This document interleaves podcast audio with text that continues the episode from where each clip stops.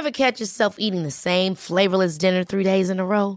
Dreaming of something better? Well, HelloFresh is your guilt-free dream come true, baby. It's me, Kiki Palmer. Let's wake up those taste buds with hot, juicy pecan-crusted chicken or garlic butter shrimp scampi. Mm. Hello Fresh.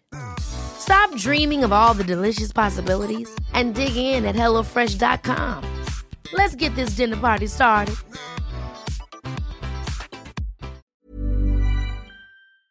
Y la Comisión Nacional de Derechos Humanos solicitó a la Comisión Mexicana de Ayuda a Refugiados y al Instituto Nacional de Migración agilizar los trámites para indocumentados que se encuentran detenidos en Tapachula, Chiapas. Andrés Ramírez, coordinador general de la Comisión Mexicana de Ayuda a Refugiados, Comar, gracias por conversar con nosotros esta mañana. Muy buenos días.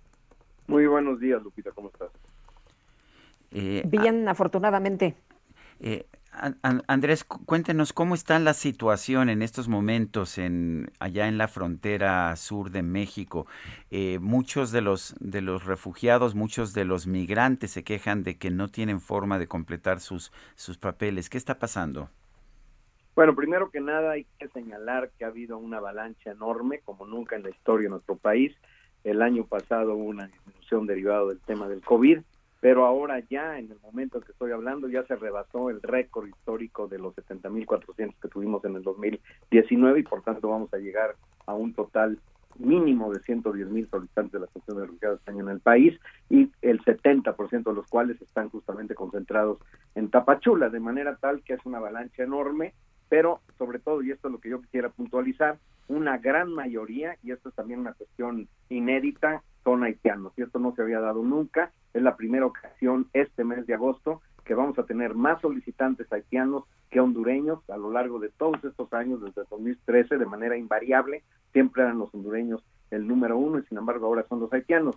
Y eso no tendría nada de raro ni de malo si nosotros consideráramos que se trata de auténticos refugiados. fueran refugiados, obviamente para eso estamos, la Comisión Mexicana de Ayuda a Refugiados tiene que darles admisión y de hecho les dan admisión en la medida de, nuestras posibilidades y nuestra capacidad, pero estos haitianos todos vienen de Brasil y de, y de, y de Chile, son personas que salieron desde el terremoto de enero del año 2010 hacia esos países, primero a Brasil, después a Chile y en grandes números están llegando a México, sobre todo a través de la frontera con Tapachula y son personas que vienen y se concentran en la Comar ante la falta de alternativas migratorias todos vienen a la Comar y la verdad es que nosotros nos están sobrepasando y no tenemos la forma de poder realmente avanzar en procesar los casos de las personas que efectivamente están en necesidad de protección internacional y que pues son de varias nacionalidades y que es nuestro trabajo y por eso nosotros estamos urgiendo que se busquen alternativas migratorias para los haitianos porque además hay que ser muy claros, los haitianos no pueden ser devueltos a su país, el país está colapsado, se vino un magnicidio, un terremoto, un huracán, el país ya de por sí estaba absolutamente colapsado a nivel del, del Parlamento, a nivel económico, social y político, de manera que no hay forma de regresar a los haitianos, pero eso no significa que son refugiados por las razones que acabo de exponer y tendría que haber alternativas migratorias por ahí, para ellos. Eh, Andrés, ustedes están rebasados para realizar los trámites y si esto es así, ¿qué opción queda?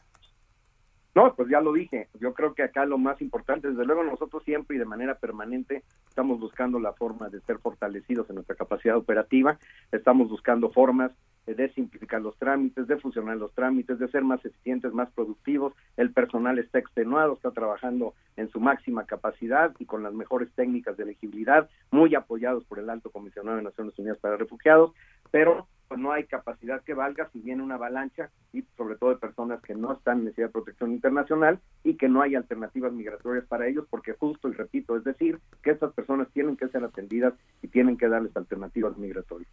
Eh, ¿Qué tipo de atención se les debería dar y cuáles serían las alternativas migratorias que les podemos dar? Muchos de ellos quieren... No, bueno, hay, hay distintos recursos, no me corresponde a mí decirlo exactamente porque yo no soy la autoridad para ello, pero sí se tiene que buscar. Estamos, está el Alto Comisionado de Naciones Unidas para Refugiados está pidiendo reuniones justamente para buscar esto. Acaba de estar la jefa de protección internacional de la ACNUR la semana pasada, la señora Gillian Triggs, eh, con el subsecretario Encinas, en donde estuve yo también, y ahí se planteó como una propuesta importante del propio ACNUR y de nosotros mismos la necesidad de la búsqueda de estas alternativas, pues tendría que ser alternativas en términos de que las personas pudieran tener una fórmula, una, una calidad de estancia migratoria en el país, de suerte que no puedan ser devueltos a su país de origen, que puedan tener acceso a los servicios públicos y al empleo, aunque no sean refugiados. Y eso es un elemento que se ha dado en otros países. Justamente hace eh, el año del 2010, en enero del 2010, cuando uno, hubo una avalancha por el terremoto de Haití, que llegaron a Brasil en números enormes y también a Chile,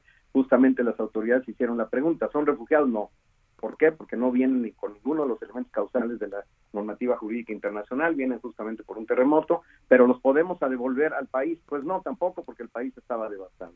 Luego entonces se buscaron visas humanitarias, ese fue el arreglo que se llevó en esos países. Yo no estoy diciendo que tenga que ser exactamente igual acá, pero una alternativa sí se tiene que buscar de manera tal que no se colapse el sistema de asilo. Este fue un elemento que enfatizó el subsecretario Encinas en la reunión con la señora Gillian Triggs. Nosotros en México, con toda la tradición de asilo, tenemos en todo momento que defender nuestro sistema de asilo y evitar que se colapse. Pero al mismo tiempo hay que buscar la fórmula para que estas personas no puedan ser devueltas a su país.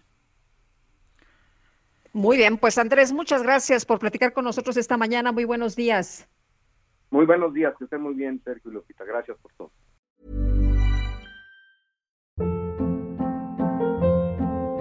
Hold up. What was that? Boring. No flavor. That was as bad as those leftovers you ate all week. Kiki Palmer here, and it's time to say hello to something fresh and guilt-free. Hello Fresh. Jazz up dinner with pecan-crusted chicken or garlic butter shrimp scampi. Now that's music to my mouth. Hello Fresh. Let's get this dinner party started. Discover all the delicious possibilities at hellofresh.com.